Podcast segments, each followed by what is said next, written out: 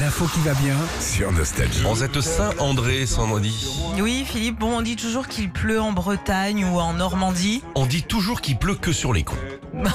oui, C'est vrai, surtout. en- en Oui, Bretagne, ils aussi. disent ça. Ouais, ouais. Eh ben, c'est faux en tout cas. C'est pas là-bas qu'il pleut le plus. Il y a un site de tourisme qui a fait le classement des villes où il pleut le plus en France. J'ai hâte de l'entendre. Eh ben, écoute, je vais te le donner. En première position, c'est Grenoble qui arrive en tête. Grenoble en Auvergne-Rône-Alpes. Ah, c'est marrant ça. Ouais. Pourtant, c'est presque le sud. Hein, là. bah ouais. Et Ah, si, pourtant, Grenoble, tu descends. hein. Ouais, mais t'es dans la montagne. ouais. Ah oui. Eh oui, quand même. Ouais, t'es en altitude. Euh, 10 jours de pluie par mois et puis tout ça en grande quantité.